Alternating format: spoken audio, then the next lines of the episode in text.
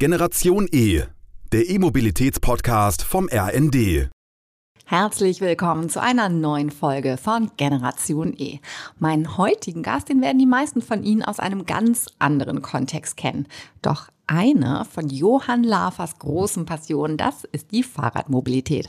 Hallo, Herr Lafer. Hallo, grüße Sie. Sagen Sie, Herr Lafer, warum fahren Sie denn überhaupt Fahrrad? Das ist so, dass ich ja auf einem Bauernhof in der Steiermark groß geworden bin und der Schulweg von meinem Heimatort bis zur Schule war vier Kilometer und ich schon sehr früh äh, mit aller Gewalt verhindern, las, äh, verhindern wollte, dass ich immer so weit zu Fuß gehen musste und habe dann schon als äh, ja als in, also in der Grundschule schon angefangen natürlich immer wenn das Wetter okay war mit dem Fahrrad zu fahren. Und aus diesem damaligen Zweck der Notwendigkeit wurde äh, einfach irgendwann mal mehr als nur äh, die Pflicht in die Schule zu fahren. Mhm. Und seit wann sind Sie denn so ein richtiger Fahrradfan? Das bin ich eigentlich schon seit meinem, würde mal sagen, 15. Lebensjahr. Warum?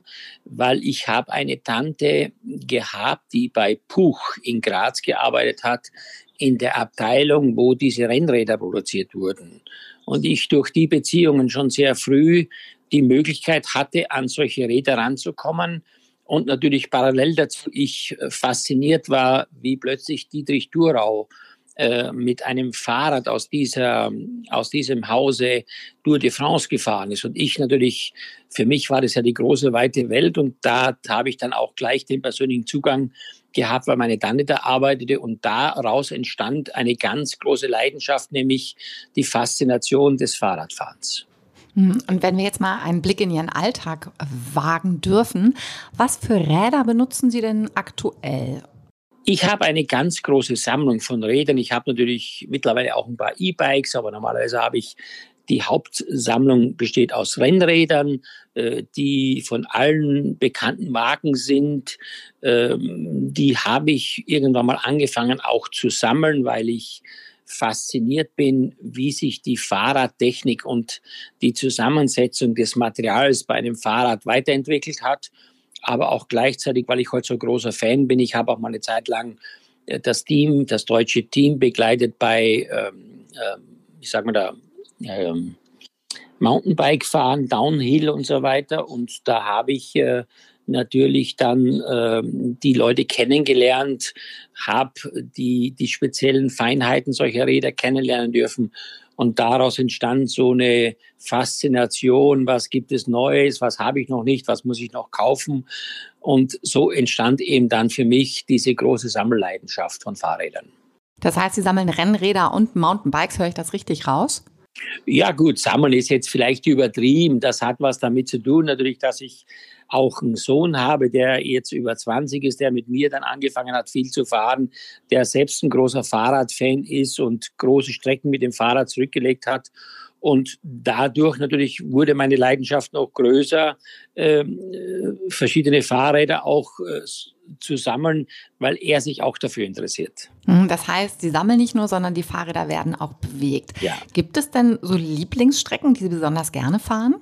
Ja, wir haben hier, also wenn ich hier zu Hause bin in Guldenthal an der Nahe, wir haben also hier von meinem Wohnort ausgehend so eine Strecke, die ist ungefähr 35 Kilometer. Das ist normalerweise also auch ein, ein, ein Fitness, also so, in, so ein Waldparcours mit 12 Kilometern, der da eingeschlossen ist, wo man normalerweise sonst so eine Joggingrunde läuft.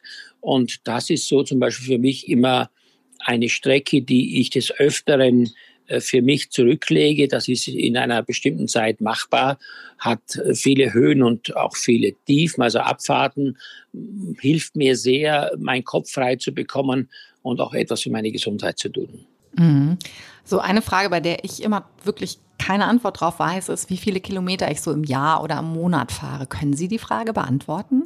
Nee, die beantworte ich deshalb nicht, weil ich äh, das nicht als, äh, als Leistungssport ansehe oder ich mich da jetzt über, überdimensional hineinsteigere, sondern für mich ist Fahrradfahren ein, ich sag mal, ein Ort, äh, wo ich für mich bin und eine Möglichkeit, äh, von meinem Alltag mich zu befreien, indem ich mich auf das Fahrradfahren konzentriere und ich natürlich auch, das muss ich sagen, äh, gewisse äh, Entspannung brauche oder eine gewisse Abwechslung brauche, um diese Ansprüche, die sonst auf mich zukommen, bewältigen zu können. Das ist doch schon mal ein ganz schöner Ansporn für die, die noch kein Fahrrad fahren, vielleicht genau. mal die Zweiräder als Alternative zum Abschalten. Ja, weil wissen Sie, ich habe ja Arthrose gehabt, ich hatte eine Knieoperation. Jetzt ist natürlich dann mit dem eigenen Körpergewicht zu joggen nicht immer vom Vorteil und ein Fahrrad hilft einem natürlich sehr, äh, das eigene Körpergewicht zu tragen, aber trotzdem sich sehr, sehr äh, intensiv zu bewegen. Und das ist das, was ich festgestellt habe für mich und deswegen mache ich das so gerne. Ja, guter Anreiz. Sagen Sie, ich habe eben rausgehört, dass da eine gewisse Technikleidenschaft auch in Ihnen schlummert, was so die Weiterentwicklung angeht von äh, Mountainbikes als auch bei den Rennrädern. Sind Sie denn auch ein Gadget-Freund? Also benutzen Sie viel Technik auf dem Rad, so wie eine Pulsuhr oder eine Strecken-App oder ähnliches? Gut, da ich jetzt natürlich, wenn ich hier in meinem gewohnten Umfeld unterwegs bin, die Strecke kenne und auch weiß, da, da benutze ich meine ganz normale Armbanduhr, weil ich nämlich für mich immer so eine Vorgabe habe, wie lange ich dafür brauchen kann oder darf oder wie, wie intensiv mein Fitnessstand ist, äh, ist es nicht notwendig, das im Detail zu erforschen oder auch so eine spezielle Uhr zu haben. Aber wenn wir mal eine Fahrraduhr machen oder wenn wir mal wirklich eine längere Tour machen, dann benutzen wir das natürlich A, äh, für mich so eine Pulsuhr, weil ich ja weiß, dass die Belastung des Kreislaufes äh, bis zu einer bestimmten Auslastung optimal ist und darüber hinaus es fast keinen Sinn macht, sich so zu quälen. Das ist dann schon für mich eine wichtige technische Unterstützung. Aber für meinen Freizeitsport, für den, was ich mache, äh, meine, ich werde jetzt äh, bald 65, ist äh, für mich die Einschätzung meiner persönlichen Leistungsbereitschaft und mein, meines Willens äh, einfach so, dass ich das nur mit meinem Geist und mit meinem Willen äh, organisiere. Mhm. Ich habe gerade rausgehört, dass Sie in Wir gesprochen haben. Das heißt, gibt es eine Gruppe von Kumpels oder von Freunden, mit denen Sie öfter zusammenfahren? Ja, wir haben das sehr lange gemacht, als ich noch aktiv im Restaurant war, in der Stromburg mit meiner Küchenbrigade. Das hat sich mittlerweile ein bisschen äh, natürlich verändert, weil das ja nicht das Objekt nicht mehr in der Form da ist. Jetzt ist es so, dass ich äh, ein paar Freunde habe, allen voran mein Sohn mit seinen Kumpels, aber der ist jetzt leider seit einem halben Jahr nach Den Haag äh, für sein Studium gezogen, sodass ich jetzt ein bisschen äh, traurig bin, dass ich mich doch immer wieder alleine motivieren muss, um diesen Weg zu gehen. Ja, ist ja auch manchmal ganz nett, dann keinen Austausch zu haben. Ja.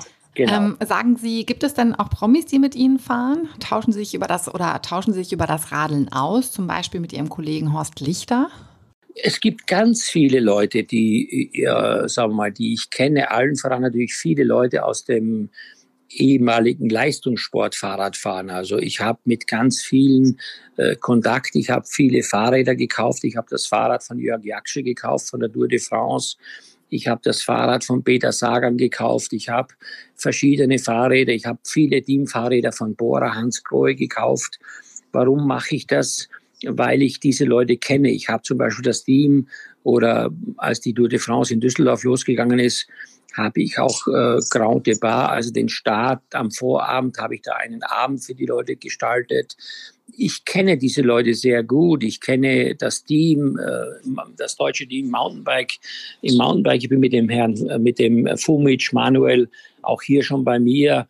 Dem Weltmeister bin ich hier schon äh, Mountainbike gefahren und so weiter. Also für mich ist das, äh, wir haben diverse Veranstaltungen mit Jan Ulrich hier gehabt und so weiter. Also wir haben ganz viele Veranstaltungen schon gemacht, wo diese Prominenten oder auch diese wirklichen Profis mit am Start waren.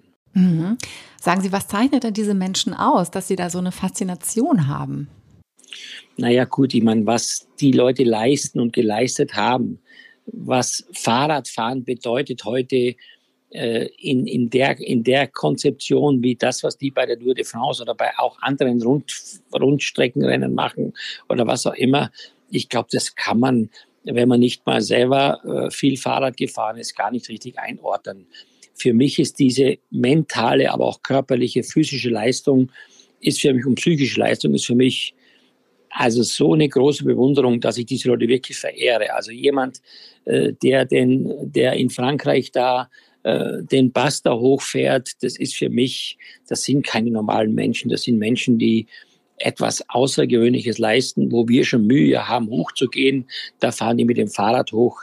Das ist für mich äh, größte Anerkennung und Faszination. Mhm, das ist doch mal ein schönes Wort zu einem Sport, der ja wirklich auch sehr oft in der Kritik stand. Nein, es ist, wissen Sie, das, das ist natürlich dann irgendwann mal, wenn das so ein extremer Leistungsdruck wird, natürlich wahrscheinlich zu verlockend oder was auch immer man da versucht, dann um noch besser zu werden.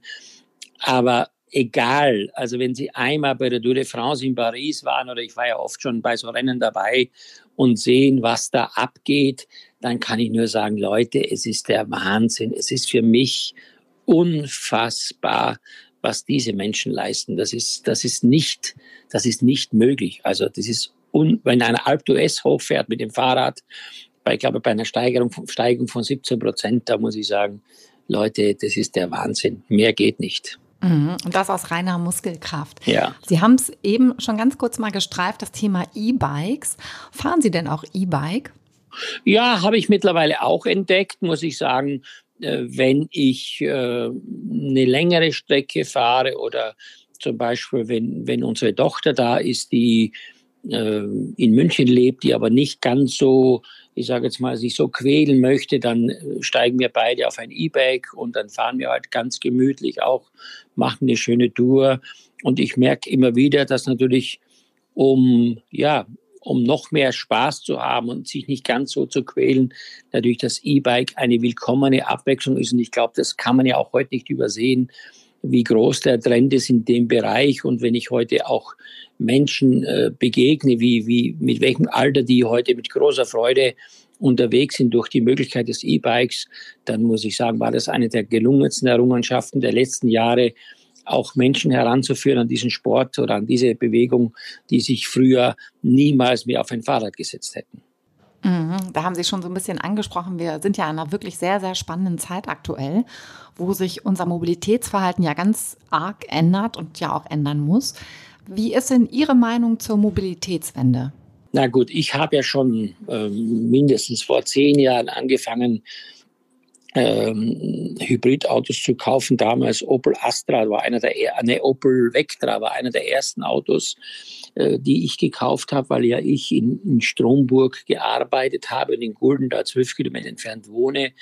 Ich habe damals schon überall Elektrotankstellen gebaut. Da hat noch kein Mensch überhaupt an das gedacht. Äh, zu Hause, im Bürogebäude, auf der Stromburg. Warum?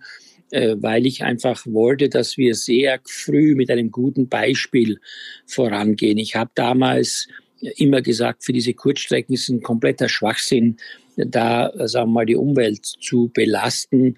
Ich hatte dann eine Aktion gemacht auf der Stromburg, Eat and Charge, also Eat and Charge. Das war ein Anreiz für die Leute, mit ihrer E-Mobilität zu mir zu kommen, damals mit Hybridautos kostenlos zu danken und dafür noch ein Cocktail zu bekommen, um dieses Thema ein bisschen attraktiver zu machen. Das war jetzt kein großer Erfolg, aber ich selber habe für mich entschieden, damals schon, und ich habe das Auto auch heute noch, und ich muss sagen, ich fahre ausschließlich Kurzstrecken mit E-Mobilität und habe gerade wieder ein neues Auto bestellt, das natürlich jetzt andere Voraussetzungen hat. Aber für mich ist das ein, ein absolutes, ein, eine absolute Notwendigkeit, ein Muss, dass wir alle einen kleinen Beitrag für unsere Zukunft leisten, dass die ganze CO2-Belastung und vieles mehr einfach wieder ins Gleichgewicht kommt. Ja, das muss kommen, in der Tat, da gebe ich Ihnen recht.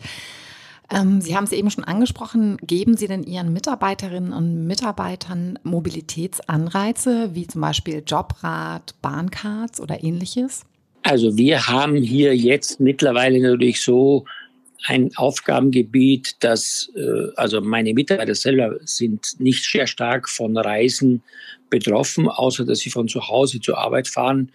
Das ist jetzt nicht meine Entscheidung, sondern das muss jeder Mitarbeiter für sich selbst entscheiden.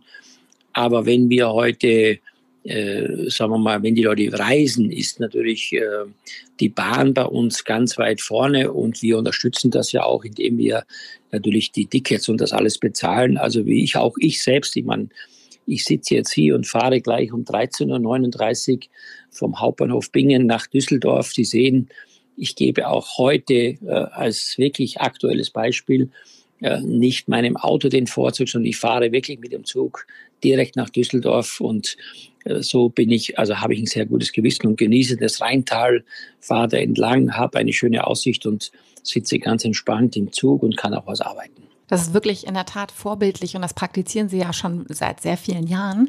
Was muss denn passieren, dass noch mehr Menschen Ihrem Vorbild folgen? Ich glaube, das hat was mit, äh, mit einfach mit, mit dem, dem Wunsch, äh, eine, eine positive Zukunft zu haben, zu tun. Also ich finde, wer heute noch, und ich meine, Corona hat uns das ja gelehrt, wer heute noch äh, einfach sagt, es ist mir egal, die anderen sollen das machen, ich finde, das ist unverantwortungslos. Ich finde, wir müssen alle, äh, auch bei uns in der Kulinarik, müssen wir heute äh, unser Essverhalten ändern, weil wir einfach nicht mehr in der Lage sein werden, die Bevölkerung äh, mit den Vorstellungen, die wir alle haben zu ernähren, müssen wir unser Essverhalten ändern und müssen auf Dinge zurückgreifen, die heute nicht immer Fisch und Fleisch sind. Und so ist auch bei der Bewegung, bei der Mobilität. Da muss einfach man sich mal neu positionieren und man muss auch darüber nachdenken, wie ich im Kleinen und im Großen, natürlich Kleinvieh macht auch Mist, etwas tun kann, gerade um für unsere Kinder und Kindeskinder, dass die wirklich eine Zukunft vor sich haben, äh, wo das Leben noch in wirklich lebenswert ist. Ja, das ist äh, schon fast ein richtig, richtig schönes Schlusswort. Ich würde Ihnen gerne noch eine Frage zum Schluss stellen. Was glauben Sie denn, wie wird unsere Mobilität in 10 oder in 20 Jahren aussehen? Also wir werden zum einen, glaube ich, äh, durch den Fortschritt der Kommunikationstechnik uns möglicherweise weniger insgesamt bewegen, wenn es um die Kommunikation face-to-face -face geht. Wir werden sicherlich äh, eine flächendeckende E-Mobilität haben müssen, wo wir einfach als selbstverständlich das betrachten, dass wir vor unserer Haustür eine Tankstelle haben. Wir werden aber auch äh, neue Energien oder neue, neue erneuerbare Energien äh, entwickeln müssen, weil ich glaube, dass der Strom alleine äh, dann äh, auch nicht das Richtige sein wird, weil der muss auch erzeugt werden, um ein Auto oder um andere Dinge aufzuladen. Äh, werden wir sicherlich auch da noch weiterhin forschen müssen, entwickeln müssen und uns wahrscheinlich beschäftigen müssen, dass wir eine, ich sage es bewusst, artgerechte Bewegungssituation bekommen, wo man nicht nur nimmt und gibt, sondern wo man vielleicht beides zusammen in einem idealen Verhältnis sieht. Hm. Herr Laffer, vielen, vielen Dank, dass Sie sich die Zeit genommen haben und uns wirklich sehr spannende Einblicke gegeben haben, wie Ihre persönliche Mobilität aussieht und auch Ihre Passion für das Fahrradfahren. Ja, und ich kann auch nur noch mal sagen, also ich äh, glaube, jeder ist irgendwann mal an einen Punkt angekommen, wo man sich ja Gedanken macht, wie seine Lebensqualität äh, so sein soll oder so sein kann, wo man sich am besten wohlfühlt. Und eines meiner wirklichen Pluspunkte ist in meinem Leben, das ist wirklich das Fahrrad. Dem Fahrrad habe ich viel zu verdanken. Ich liebe das Fahrrad, ich liebe die frische Luft, ich liebe diese auch zum Teil diese Einsamkeit auf einem Rad, aber ich liebe auch äh, einfach die Bewegung. Und dafür muss ich sagen, bin ich sehr froh, dass ich sehr früh als Kind schon auf diesen Trichter gekommen bin, denn es hat mir in meinem Leben viele Vorteile verschafft. Ja, großartig. Vielen Dank. Gerne. Wenn Ihnen die heutige Folge von Generation E gefallen hat, dann freuen wir uns, wenn Sie uns abonnieren und keine Folge mehr verpassen. Das war Generation E, der E-Mobilitäts-Podcast vom RND.